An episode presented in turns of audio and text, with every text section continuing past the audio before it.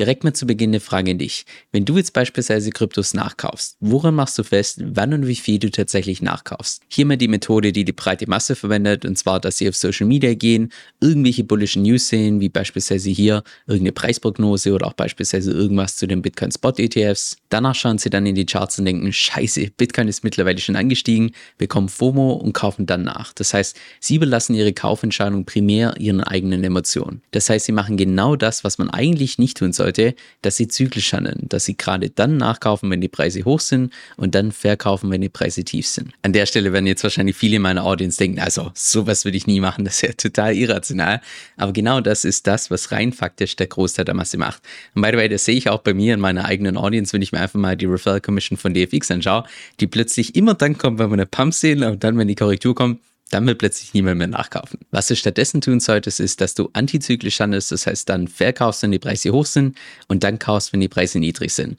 Aber sind wir mal ehrlich, das ist in der Praxis deutlich leichter gesagt als getan. Und genau deshalb gehen wir auch im heutigen Video drei verschiedene Strategien durch, wie du dafür sorgen kannst, dass du nicht zur breiten Masse gehörst. Das heißt, dass du möglichst viel aus deinem Kapital im Kryptomarkt rausholen kannst.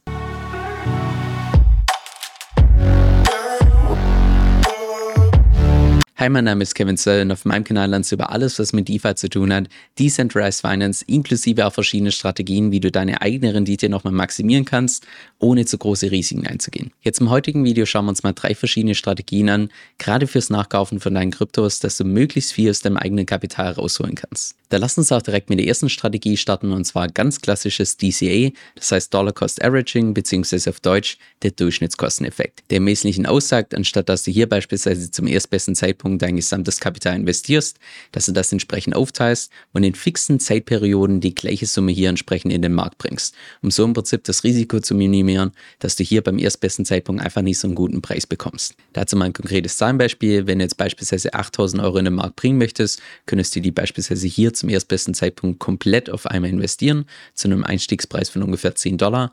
Und wenn sich dann der Preis so entwickelt, beziehungsweise so verläuft und zum Schluss wieder bei 10 Dollar steht, hättest du zum Schluss nach ungefähr diesen sieben Monaten ebenfalls wieder deine 8000 Dollar. Wenn du stattdessen klassisches DCA betrieben hättest und deine 8000 Euro aufgeteilt hättest, hier in 1000 Euro Blöcke und jeden einzelnen Monat hier in den Markt reinbringst, dann hättest du zum Schluss sogar einen zusätzlichen Profit von 4,1 Prozent, weil du hier bei diesen tieferen Preisen nochmal mehr eingekauft hast als hier bei den höheren Preisen. Das könnt ihr in der Praxis beispielsweise so sehen, dass du hier zu DFX gehst, dort deine Web3-Wallet, also Metamask und Rappi entsprechend verbindest, dann hier dein gewünschtes Asset auswählst, in dem Fall beispielsweise beispielsweise Ether, was du nachkaufen möchtest, mit der gewünschten Währung, in dem Fall Euro, und dass du dann hier einen Dauerauftrag einrichtest auf diese IBAN mit diesem Verwendungszweck und damit könntest du dann hier beispielsweise jeden einzelnen Monat oder auch jede Woche, je nachdem wie du das einstellst, hier entsprechend 1000 Euro in Ether investieren. Die Strategie ist aus meiner Sicht insbesondere für die Leute relevant, die sich im Allgemeinen nicht so intensiv mit dem Markt beschäftigen wollen, weil sie beispielsweise keine Zeit haben oder vielleicht sogar auch keine Lust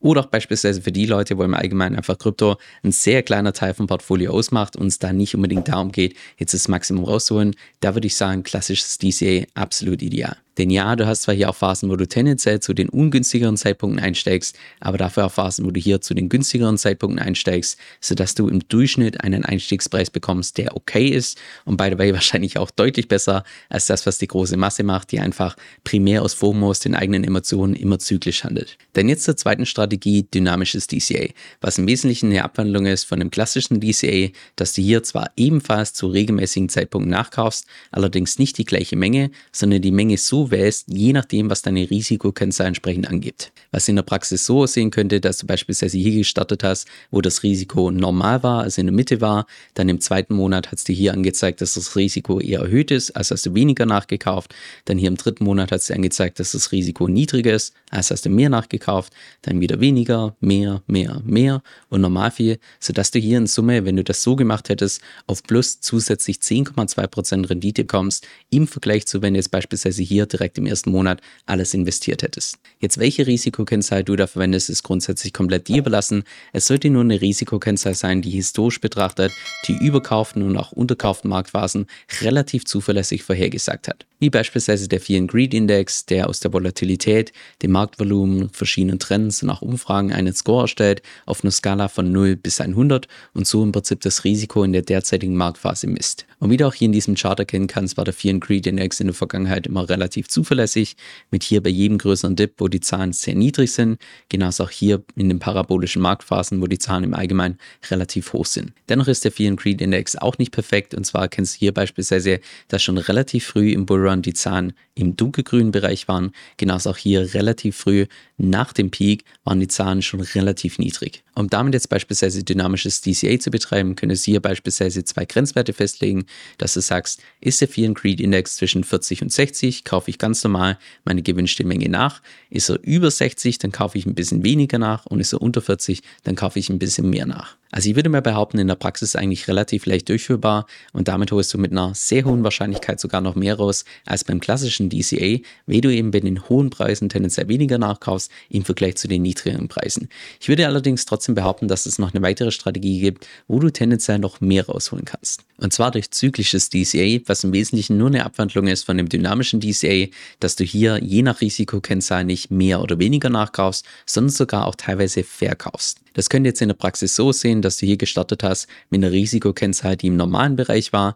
Danach hat es dir angezeigt im zweiten Monat, dass das Risiko stark erhöht ist. Also hast du einen Teil wieder verkauft.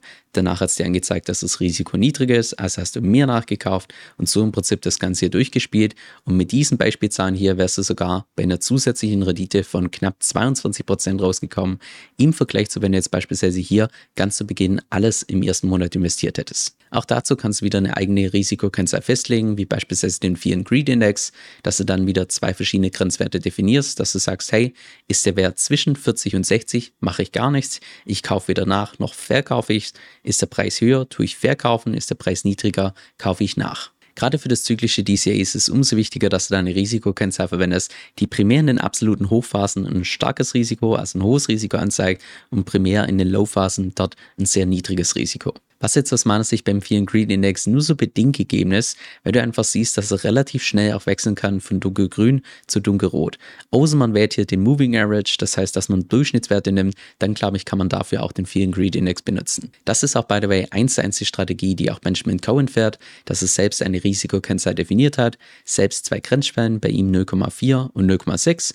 Wenn das Risiko dazwischen ist, was jetzt beispielsweise Stand heute bei Bitcoin bedeutet, Preise zwischen 25.000 Dollar und 42 40.000 Dollar, da macht er gar nichts dazwischen. Bei Preisen darunter kauft er nach, bei Preisen darüber verkauft er. Ich würde auch mit einer sehr hohen Wahrscheinlichkeit behaupten, dass Benjamin Cohen einer der ganz wenigen Krypto-Influencer ist, der tatsächlich den breiten Markt dauerhaft outperformt. Und zwar nicht nur wegen diesem zyklischen DCA, sondern vor allem auch, weil er zyklisch wechselt zwischen Bitcoin und den ganzen Altcoins. Und das kombiniert kann ziemlich powerful sein. Ich würde allerdings trotzdem behaupten, und vielleicht bin ich in der Stelle gebiased, aber rein mathematisch macht es aus meiner Sicht einfach mehr Sinn, dass man bei der EBE-Strategie nochmal mehr rausholen kann aufgrund der Tatsache, dass man da einfach noch zusätzlich einen Hebel benutzt. Und wenn man einfach einen Hebel benutzt, selbst wenn man den Markt nicht perfekt timet, holt einfach der Hebel diese vergangenen Kursgewinne wieder rein. Jetzt welche von diesen Strategien hier die richtige ist, ist für jede Person unterschiedlich, weil jeder einfach eine andere Ausgangslage hat, auch jeder andere Ziele. Wichtig ist nur, dass du tatsächlich eine Strategie hast, weil wenn du einfach keine Strategie hast beim Nachkaufen, dann geht es dir vermutlich so wie der breiten Masse, dass du das primär nach den eigenen Emotionen ausmachst, was in aller Regel bedeutet, dass du dann einfach zyklisch handelst,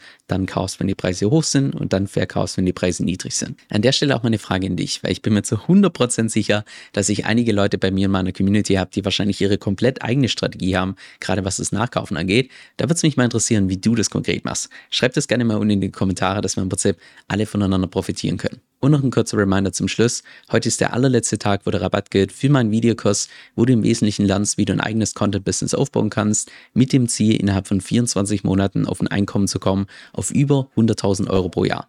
Falls das für dich interessant klingt, schau mal unten in die Beschreibung, da habe ich dir das entsprechend verlinkt. Ich bekomme auf YouTube relativ häufig Fragen im Sinne von, du Kevin, welche Exchange kannst du denn empfehlen? Was nutzt du selbst eigentlich zum Auscashen? Welche Wallet verwendest du? Wie mache ich das am besten jetzt mit meiner Steuererklärung? Lauter solche Fragen. Und genau deshalb habe ich dazu eine separate Seite erstellt, wo ich alle Krypto-Tools und Krypto-Services, die ich derzeit benutze, entsprechend aufgelistet habe, auch mit den entsprechenden Tutorials. Und das werde ich auch in Zukunft regelmäßig updaten, sodass du jederzeit weißt, welche Services ich derzeit im Kryptomarkt benutze. Der Großteil von diesen Tools ist im Übrigen auch umsonst, das heißt, es kann jeder nutzen. Jetzt, falls du da mal selbst reinschauen möchtest, dann geh einfach auf meine Homepage kevinsoe.com-tools. Das ist K-E-V-I-N soe.com schrägstrich T-O-O-L-S. Und da kannst du dann einfach mal selbst durchschauen und schauen, was für dich selbst relevant ist.